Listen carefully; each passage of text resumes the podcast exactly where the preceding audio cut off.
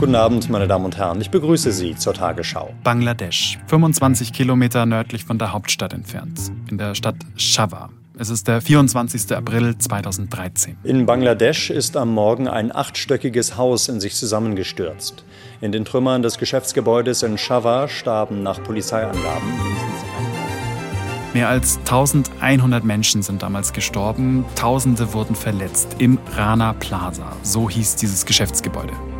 Die meisten Opfer sind Frauen, die in Textilfabriken auf mehreren Etagen arbeiteten. Gestern sollen Risse an dem Gebäude entdeckt worden sein, so ein Polizeisprecher. Trotz Warnungen hätten die Fabrikbesitzer ihre Angestellten zur Arbeit dort gezwungen. Rana Plaza. In dieser Folge von 11KM erklären wir, wie dieser Name zum Symbol geworden ist für menschenunwürdige Arbeitsbedingungen in der Textilindustrie.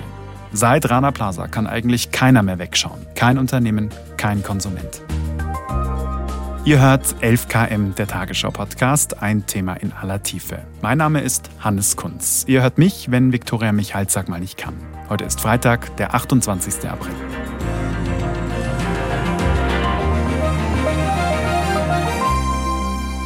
Vor zehn Jahren, da war Gabor Hallas für die ARD in Südostasien Korrespondent, als Rana Plaza zum Trümmerhaufen wurde. Die Folgen dieses Einsturzes haben ihn journalistisch über die Jahre begleitet, bis heute.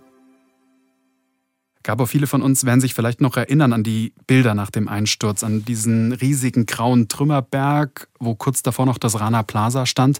Was hast du als erstes gesehen? An was kannst du dich erinnern? Als ich dann da war, war es so, dass man immer noch diesen riesigen Trümmerberg gesehen hat, aber man konnte in das Nachbargebäude reingehen und dann das Nachbargebäude war auch eher so ein Rohbau und dann konnte man eben auf diese Schuttberge schauen. Mittlerweile war da auch wie so ein kleiner See, weil das Wasser sich da gesammelt hat. Und dann sind wir durch diesen Rohbau gegangen und auf der anderen Seite haben wir den Ausgang gefunden und dann standen wir plötzlich auf diesen Trümmerbergen. Und ich weiß noch, dass ich dann angefangen habe, da zu suchen. Und man hat ganz, ganz viele Kleidungsstücke da noch gefunden mit diesen Labels, wo man auch gesehen hat, so internationale Marken. Und das fand ich total gruselig, weil man halt diese fertigen Kleidungsstücke da noch gesehen hat. Du hast ja auch mit einer der Näherinnen dort gesprochen. Erzähl mal, wer war das? Ja, das war eine junge Frau, ähm, die hieß äh, Jasmine und die hat dort gearbeitet und ist dann auch verschüttet worden und war auch wirklich ziemlich schwer verletzt. Also hatte mehrere Platten im Rücken, konnte sich kaum bewegen, also konnte dann eben auch nicht mehr arbeiten und die haben wir dann eben da besucht. Die hat, äh, lebte da mit ihren Kindern, ähm, mit ihrer Mutter, mit ihrem Mann und hatte halt plötzlich ähm, die Arbeit verloren. Die hat ja nicht nur ihre Arbeit verloren, oder? Das ist ja noch viel mehr, oder? Das verloren gegangen ist. Die war damals auf jeden Fall auch schwer traumatisiert und hat natürlich auch in uns irgendwie Hoffnung gesetzt, dass jetzt endlich Hilfe kommt. Also das war Monate nach dem Einsturz und sie wartete halt darauf. Die Familie hatte kein, kein, kein Geld mehr. Die mussten einen Kredit aufnehmen zu äh, wahnsinnigen Wucherzinsen und die waren halt echt in großer Not. Man muss natürlich wissen, dass die Näherinnen, die da gearbeitet haben, für die war ja, wenn sie das Glück hatten, also das Glück im Unglück, das zu überleben, dann war ja plötzlich der gesamte Verdienst weg. Und die haben ja oft mit dem wenigen Geld, was sie da verdient haben, ganze Familien ernährt. Und deswegen war es für die natürlich eigentlich auch nicht möglich, jetzt mal so ein paar Jahre zu überbrücken. Und eine Unfallversicherung gibt es da nicht. Also man ist dann sozusagen von einem Tag auf den anderen die Arbeit los und viele waren ja auch schwer verletzt und mussten die Krankenhauskosten bezahlen. Also auch das ist natürlich ein Riesenthema gewesen. Trotz vieler Belege behauptet Kick noch im vorigen Mai, also kurz nach der Katastrophe, man habe schon seit Jahren keine direkten Geschäftsbeziehungen zu Rana Plaza. Dann aber finden Helfer in den Ruinen haufenweise auffällige Blusen aus der damals aktuellen Kollektion der Kick-Werbeikone Verona Pot. Wir haben dann damals aus Deutschland. Ich war vorher kurz in Deutschland und wir haben den eine Bluse mitgenommen, ähm, die Kick in der Kollektion hat. Die war ziemlich auffällig. Die war sehr, sehr bunt und hatte noch so ein Zebramuster. Die hast du dir besorgt, weil du wissen wolltest, ob sie in Rana Plaza genäht worden ist, nehme ich mal an. Und diese Bluse, die hast du dann Jasmin nach Bangladesch mitgebracht. Wie hat sie darauf reagiert? Ich weiß noch, diese Reaktion war sofort. Also man hat sofort gesehen, ja, ja, die, die kenne ich. Die habe ich genäht, sagt sie. Wo habt ihr die her? Wir haben so viel für Kick gemacht, aber die interessieren sich nicht für uns. Jetzt, wo wir Hilfe bräuchten, kommt keiner. Sie waren nie hier. Sie haben nie gefragt, wie viele von uns überhaupt noch leben. Es interessiert sie nicht, wie unser Leben jetzt aussieht.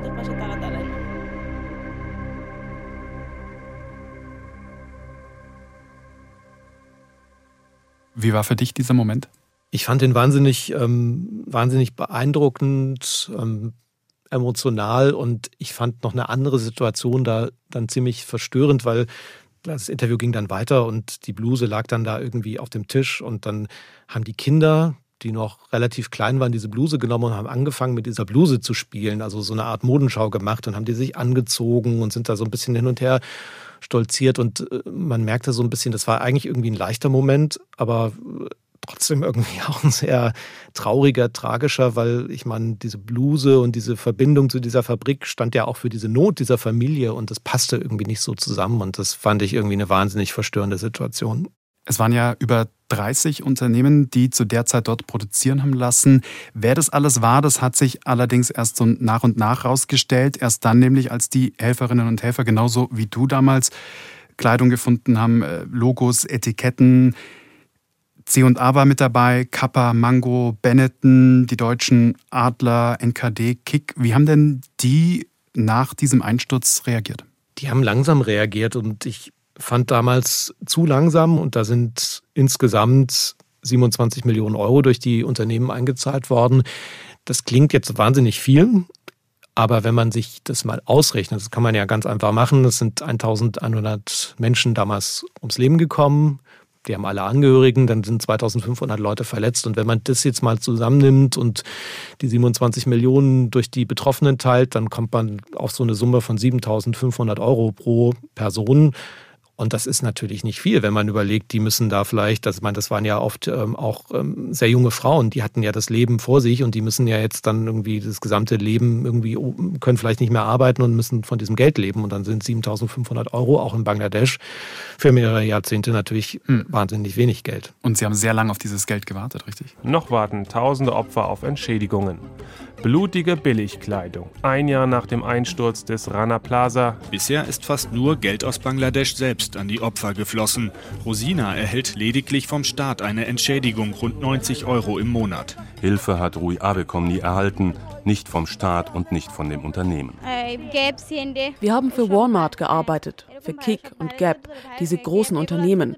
Wir hatten über ein Dutzend Auftraggeber. Jahrelang haben wir für die gearbeitet.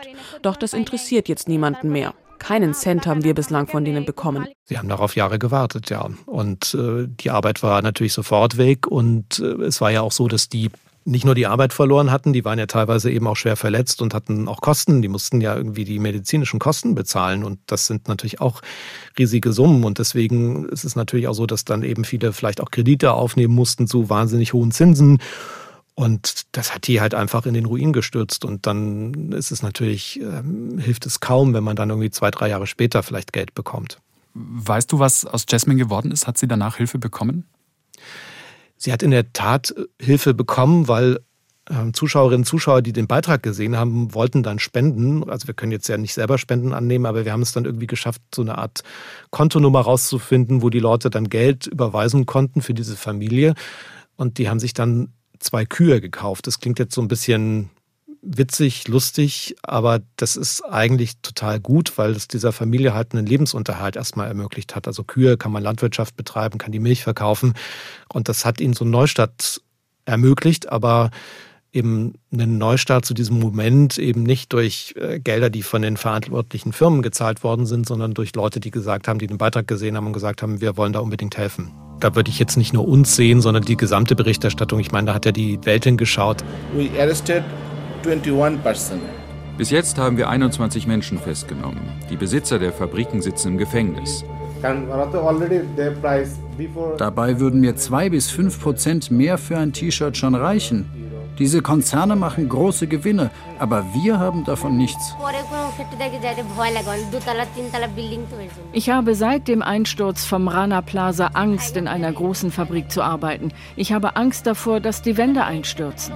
Ich habe es versucht, gemeinsam mit meiner Schwester, aber wir hatten einfach nur Angst. Hier fühle ich mich besser. Das hier ist nur ein kleines Gebäude. Da haben sich irgendwie ähm, Spitzenpolitiker, damals auch die Bundeskanzlerin geäußert. Das hat natürlich wahnsinnigen Druck ähm, entfacht, auch durch Berichterstattung. Und das war äh, sicherlich auch ein Grund, warum sich halt was ändern musste. Auch wenn das sehr lange gedauert hat. Das war ja so, dass das schon immer ein Thema war, die Sicherheit der Textilfabriken. Also es gab ja diesen großen Brand in Pakistan kurze Zeit davor. Da war Kik auch im Fokus, weil Kik da äh, produzieren hat lassen. Und das war so, dass sie auch gesagt haben, wir sind uns gar nicht sicher, ob wir da produzieren haben lassen. Man muss ja wissen, dieses System ist so, dass diese großen Unternehmen beauftragen dann eine Firma in Bangladesch und die hat dann wieder Subunternehmen und so geht es weiter und manchmal kann man dann gar nicht nachvollziehen, unter welchen Bedingungen da produziert wird. Und das ist halt auf der einen Seite ein Problem. Auf der anderen Seite muss man halt sagen, man kann es halt auch ganz gut verdrängen, wenn man es halt nicht wissen will, wie wird da produziert. Und äh, insofern ist da auch in dem, in dem Fall erstmal Abstreiten da gewesen. Also wir sind uns gar nicht sicher, ob wir da produziert haben, war eher so die Aussage. diese Katastrophe hat ja nicht nur ein Schlaglicht ähm, auf die Sicherheit vor Ort gelegt, sondern auch auf die, ja, vor allem auf die Arbeitsbedingungen in der Textilfabrik. Wie sah denn damals so ein typischer Fabrikalltag aus? Das war so, wenn man morgens ähm, sehr früh in diese Vororte gefahren ist. Diese Textilfabriken sind ja so um äh, Dhaka, um die Hauptstadt herum. Und wenn man in diese Vororte gefahren ist, dann kamen ein wirklich endlose Schlangen von, von Näherinnen entgegen. Das hörte gar nicht auf. Und die sind frühmorgens dahin und dann sind sie meistens spätabends erst wieder rausgekommen. Also das war so der. Frühmorgens heißt fünf, sechs oder wann fängt man da an? Ja, bestimmt so gegen sechs. Also die Sonne war gerade aufgegangen. Das war so in der Dämmerung und abends war es schon dunkel, wenn die rausgekommen sind. Also wir haben mal zwei Näherinnen über einen Tag begleitet. Also wir haben sie zu Hause abgeholt. Dann konnten wir mit der Kamera natürlich nicht bis zur Fabrik mitgehen, weil das wäre für die zu gefährlich geworden, weil es ist auch natürlich nicht in Ordnung aus Sicht der Fabrikbesitzer, dass die mit uns reden. Also haben wir die morgens abgeholt, zu Hause noch und ähm, so sind die ersten Meter mitgegangen und dann haben wir abends total lange gewartet, bis sie, bis sie wieder rauskamen. Und ja, von morgens um sechs bis ähm, abends um acht äh, waren die in der Fabrik. Aber wenn man jetzt sagt, man möchte in so eine Fabrik rein, dann ist es natürlich schwierig. Und das ist auch oft so, wenn man dann irgendwie reinkommt, dann ist es halt irgendwie die Vorzeigefabrik, also eine Fabrik, die nicht unbedingt die Realität zeigt. So war es damals. Und ähm, wir sind dann einmal, als wir diese beiden Näheren begleitet haben und die in der Fabrik waren den Tag über, haben wir dann einfach mal an so einem Fabriktor geklopft und haben gesagt, wir würden hier gerne rein. Wir haben gedacht, ja, kann man ja mal versuchen. Und zu unserer Überraschung kam dann auch wirklich der, der Chef raus. Die Manager sitzen ein paar Straßen weiter. Nur wenige Minuten, dann kommt einer von ihnen vor das Tor. Alles sei in Ordnung, sagt er. Die Firma zahle pünktlich. Die Sicherheitsstandards seien gut. Und natürlich hätten die Näherinnen ein Wochenende, aber er will uns doch nicht hineinlassen.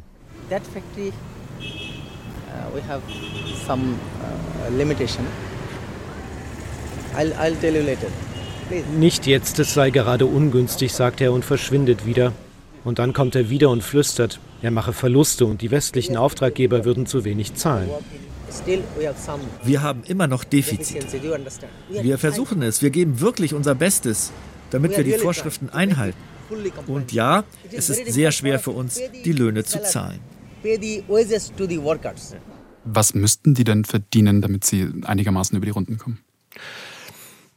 Ja, es ist jetzt schwer, da eine Summe zu nennen, was aber immer wieder gesagt wird. Und das finde ich auch eine äh, krasse Zahl, dass man sagt, wenn man jetzt nur 50 Cent pro Kleidungsstück mehr bezahlen würde, was ja für uns wirklich ein kleiner Kleckerbetrag wäre, dann äh, könnte man denen schon ein viel besseres Leben ermöglichen. Und das finde ich schon immer wahnsinnig erschütternd. Wie ist es mit den Arbeitsbedingungen? Haben die sich verbessert? Ich war jetzt natürlich ein paar Jahre nicht da, aber was die Kollegen erzählen und was man jetzt so in diesen Tagen liest, ist, dass sie sich schon verbessert haben. Also es gibt jetzt ähm, mehr den Blick darauf, dass da überall Feuerlöscher sind, dass die Notausgänge groß sind. Also da hat sich, glaube ich, durch diesen Blick der Welt nach Bangladesch schon etwas getan zumindest in den Fabriken, die man sich angucken kann. Aber es wird immer noch Fabriken geben, wo man vielleicht dann auch nicht mit der Kamera oder mit dem Mikrofon reinkommt und ähm, wo die Bedingungen nicht gut sind. Also würdest du sagen, ein zweites Rana Plaza wäre heute schon nochmal denkbar? Also ich glaube, es wäre weniger wahrscheinlich als damals, aber ausschließen würde ich es nicht. Hm. Die Unternehmen, ähm, es gab ja nach dem Einsturz so ein internationales Abkommen, 200 Firmen haben da ungefähr sich selbst verpflichtet, Standards einzuhalten, Kontrollen zuzulassen und so weiter. Hat dieses Abkommen denn was bewirkt? Ich glaube, das hat alles was bewirkt und ähm, vor allem hat halt was bewirkt der Druck und ich glaube, das ist auch etwas, wie es funktionieren kann. Also wenn halt durch einen internationalen Druck und dadurch, dass wir als die Leute, die diese Klamotten dann kaufen, sagen irgendwie, das wollen wir so nicht, und ähm, auch, dass darüber berichtet wird, dass äh, da eine Öffentlichkeit ist, dass man hinschaut. Ich glaube, dann bewirkt sich was und nur so ist es ja auch zustande gekommen. Aber es geht ja wirklich sehr, sehr langsam. Also wenn ich mir überlege, wie lange das in Deutschland zum Beispiel mit dem Lieferkettengesetz gedauert hat, das ist ja jetzt gerade erst in Kraft getreten. Das Lieferkettengesetz, vielleicht Nochmal kurz zur Erklärung. Das soll ja jetzt deutsche Unternehmen mit in die Verantwortung nehmen, auch wenn sie im Ausland produzieren lassen. Vor dem Lieferkettengesetz war das nämlich nicht der Fall, also dass sich die Unternehmen zum Beispiel darum kümmern mussten, dass auch im Ausland die Menschenrechte eingehalten werden, wenn für sie produziert wird. Da konnten deutsche Unternehmen bislang sagen, wissen wir nicht, wie die Arbeitsbedingungen vor Ort sind, da sind wir auch nicht zuständig, aber Jetzt, am 1. Januar, da ist dieses Lieferkettengesetz bei uns in Kraft getreten endlich, muss man sagen, nach jahrelangen Diskussionen. So lange hat es gedauert, bis die Politik da ein Gesetz erlassen hat. Also das finde ich auch schon sehr heftig, dass es so lange ging und äh, so viel Streit gab weil es ja eigentlich klar ist, dass es so nicht weitergehen konnte. Wie hast du diesen Streit wahrgenommen, jetzt sozusagen auf der anderen Seite, jetzt im ARD Hauptstadtstudio, vorher als Korrespondent? Wie nimmt man da so diesen jahrelangen Streit über so ein Lieferkettengesetz wahr? Ich fand den wahnsinnig zynisch, weil wenn ich mich erinnere, dass damals argumentiert wurde, ja, man kann den Unternehmen ja nicht so viel zumuten. Und das war ja auch noch die Corona-Zeit und dass man gesagt hat, naja, ähm, die Firmen, die haben schon so viel Probleme und so viel Unsicherheiten durch die Pandemie. Und jetzt müssen sie vielleicht auch noch haften für Arbeitsbedingungen in Bangladesch, für die sie nichts können. Und wenn man sich dann zurückerinnert und überlegt, wie das war, wenn man die Näherin da getroffen hat und unter welchen Bedingungen die da gearbeitet haben, wie dreckig das denen ging, dann finde ich, ist das komisch, damit zu argumentieren, dass eine Firma in Deutschland jetzt vielleicht auch so eine große andere Belastung hat und dass sie das finanziell nicht stemmen können. Das ist halt einfach so weit weg und das zeigt halt, wie wenig das äh, oder wie klein auch das Interesse wirklich war, weil ich finde immer, Natürlich muss man sich auch als Unternehmen dafür interessieren, wie wird meine Kleidung hergestellt und äh, wie sieht es da vor Ort aus. Ich meine, immerhin, es wird nachjustiert, dieses Lieferkettengesetz. Ab nächstem Jahr wird es enger gefasst. Auf EU-Ebene ist ja auch gerade eines in Arbeit, das strenger sein soll als das deutsche. Da geht es dann um Haftungsfragen zum Beispiel oder dass äh, die gesamte Lieferkette überprüft werden muss. Trotzdem gibt es da auch schon wieder die Kritik, dass es zu viele Schlupflöcher gibt. Wie blickst du da drauf? Wieso ist es so schwer, die Unternehmen zur Verantwortung zu ziehen? Ich glaube, da ist natürlich einfach auch immer der wirtschaftliche Druck dahinter. Also natürlich ist es so, dass ein Unternehmen sagt, ähm, okay, wenn wir jetzt für all diese Schäden haftbar sind, dann lohnt sich das für uns nicht mehr und dann können wir nicht weiter überleben. Und da ist natürlich, glaube ich, auch viel Lobbyarbeit da. Und ähm, das ist halt immer schwierig in so einem Gesetzgebungsprozess. Aber spätestens seit Rana Plaza muss doch klar sein, für die Unternehmen, die können da nicht mehr wegschauen, oder? Die können nicht mehr wegschauen und das ist, glaube ich, auch schon angekommen. Natürlich ist immer so die Frage, wie viel gibt man oder wie sehr gibt man diesem öffentlichen Druck nach. Also sagt man, ich gebe jetzt Geld oder ist man am Ende verpflichtet, wirklich auch für die Schäden zu haften, weil da geht es natürlich dann um, um sehr viel Geld und da wehren sich ähm, ja einige Unternehmen sicherlich immer noch. Rana Plaza ist bei uns zum Symbol geworden für die Schattenseite der Fast Fashion Industrie, für die Seite, die wir beim Shoppen am liebsten ausblenden, für die Ausbeutung und so weiter. Wie ist es denn vor Ort? Hat die Katastrophe denn da einen ähnlichen Stellenwert? Es war natürlich ein großes Thema, auch weil die Welt dahin geschaut hat und weil natürlich auch ein Land wie Bangladesch, ich meine, man muss sagen, ich glaube, die Textilbranche hat 80 Prozent Anteil am Export. Ein Land wie Bangladesch lebt davon. Und äh, natürlich kann es sich so ein Land jetzt auch nicht leisten, dass jetzt die internationalen Firmen sagen, mm, die Bedingungen sind da nicht in Ordnung, wir gehen vielleicht lieber woanders hin. Also insofern hat das eine Riesenrolle gespielt aber vor allem eben, weil diese Textilindustrie da so mächtig ist. Also es gibt äh, schon auch eine Bewegung, die aufbegehrt. Es gibt äh, auch Gewerkschaften. Wir haben damals auch mit Gewerkschaftern gesprochen. Zuerst sind die internationalen Firmen verantwortlich, weil sie haben eine Menge Gewinn gemacht. Also sind Sie auch verantwortlich. Sie müssen wissen, wen Sie da beauftragt haben. Das ist nicht die Sache von Gewerkschaftern oder den Arbeitern. Die sind schon laut, die sind da, die machen Demonstrationen. Also das ist schon so.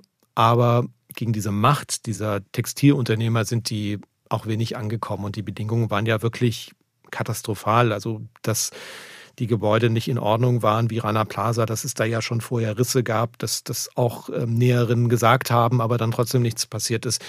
Also sowas hat man hingenommen, aber es gab ja auch andere Dinge, eben, also so die Klassiker, vergitterte Fenster, äh, verschlossene Notausgänge, keine Feuerlöscher. Und ähm, das hat halt dazu geführt, dass die Näherinnen da auch in wirklich unsicher oder unter unsicheren Bedingungen gearbeitet haben. Und das haben eigentlich alle gewusst und trotzdem haben es alle hingenommen. Aber es war halt keine Möglichkeit zu sagen, ich bleibe jetzt zu Hause, weil das hätte natürlich bedeutet, dass sie den Job losgeworden wären. Du hast ja vorhin gesagt, es hat alles wahnsinnig lange gedauert. Wie sieht es denn mit der strafrechtlichen Aufarbeitung aus?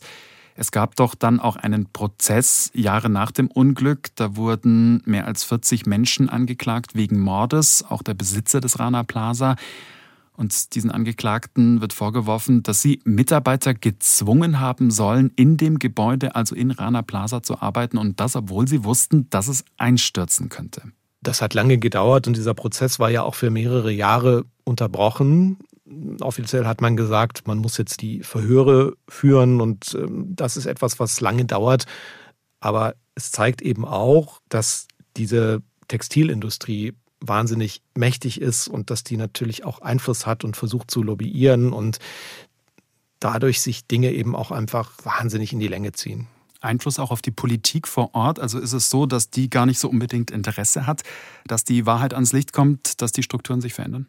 Ich denke schon, dass sie auch Einfluss auf die Politik haben, weil es einfach ein sehr mächtiger Wirtschaftszweig ist. Und ein Land wie Bangladesch hat natürlich kein Interesse daran, dass diese Textilindustrie, dass man der groß schadet oder dass sie vielleicht im, am Ende sogar ein Stück weit zusammenbricht. Die haben einen riesen Anteil am Exportgeschäft und davon ähm, lebt natürlich so ein Land auch. Ich glaube, Bangladesch ist das Land in der Welt nach China, wo die meisten Klamotten produziert werden. Also da sieht man, wie wichtig diese Industrie ist und wie mächtig die auch ist.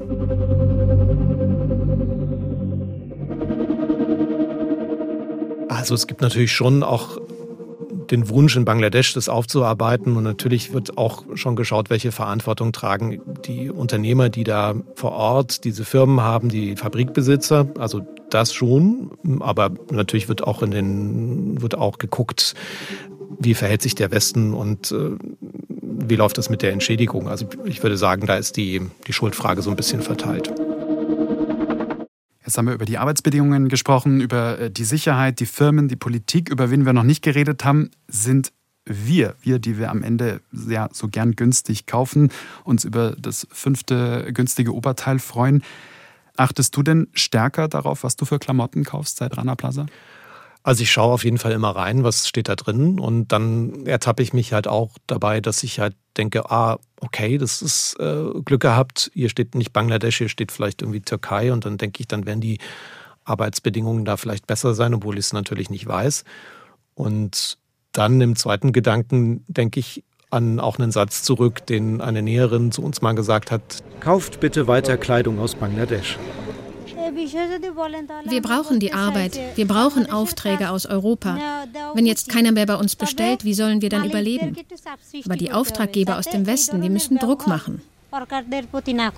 Das ist halt auch so ein Gedanke, der immer mitschwingt, weil es ja auch so eine Frage ist, wo man nicht wirklich weiß, wie kann man es eigentlich lösen. Ich glaube, wir können weiter Druck machen. Also die Öffentlichkeit hat ja in diesen zehn Jahren schon auch ein bisschen was bewegt. Es hat sicher was getan und ich denke, das ist der einzige Weg. Ich glaube schon auch, dass der Gedanke richtig ist, nicht Bangladesch zu boykottieren, weil dann würde man ähm, diesen Näheren natürlich die Lebensgrundlage nehmen und das ist ja auch nicht das, was wir wollen. Wie können wir denn Druck machen? Können wir Druck machen als Verbraucherinnen und Verbraucher? Wir können da weiter hinschauen, das halte ich total wichtig und ja, als Verbraucherinnen und Verbraucher ja, man kann natürlich dann gucken, irgendwie, welche deutsche Firma produziert oder lässt besser produzieren. Es gibt ja mittlerweile auch Labels, die äh, zumindest darüber Aufklärung geben, wie wird da produziert, wird da nachhaltig produziert. Also einfach, finde ich, ein Interesse zeigen an den Bedingungen, sich dafür interessieren, nicht einfach irgendwie äh, Dinge wahllos kaufen. Ist aber natürlich auch einfach gesagt, weil es ist ja auch oft so, wenn man wenig Geld hat, dann mhm. bleiben ja auch nicht so viele Alternativen. Danke dir, Gabor. Gerne. Das war 11KM, der Tagesschau-Podcast. Hat euch die Folge gefallen? Dann teilt sie gern und abonniert uns in der ARD-Audiothek und überall, wo es Podcasts gibt. Folgenautorin dieser 11KM-Episode ist Azadeh Peschman. Mitgearbeitet hat Katharina Hübel. Produktion Eva Erhardt, Sebastian Schwarzenböck, Gerhard Wichow, Alex Berge, Jonas Teichmann und Konrad Winkler. Redaktionsleitung Lena Gürtler und Fumiko Lipp. 11KM ist eine Produktion von BR24 und NDR Info. Mein Name ist Hannes Kunz. Nächste Woche hört ihr uns wieder. Am Dienstag geht's bei 11KM weiter. Ich wünsche euch einen schönen 1. Mai. Und falls ihr über den Feiertag noch mehr Hörstoff braucht, der Gast dieser Folge von 11KM, Gabor Hallas, ist nicht nur ARD-Korrespondent im Hauptstadtstudio, sondern moderiert auch den Podcast Mal angenommen. Darin geht es um politische Ideen und wie sie umgesetzt werden könnten. Vor allem aber geht es um nachhaltige Ideen. Beispielsweise stellt Gaber die Frage, was passiert, wenn Fleisch nur noch aus dem Labor kommt. Mal angenommen, ein weiterer Podcast der Tagesschau gibt es alle zwei Wochen, donnerstags immer in der ARD Audiothek und überall, wo es Podcasts gibt. Viel Spaß beim Hören. Ciao.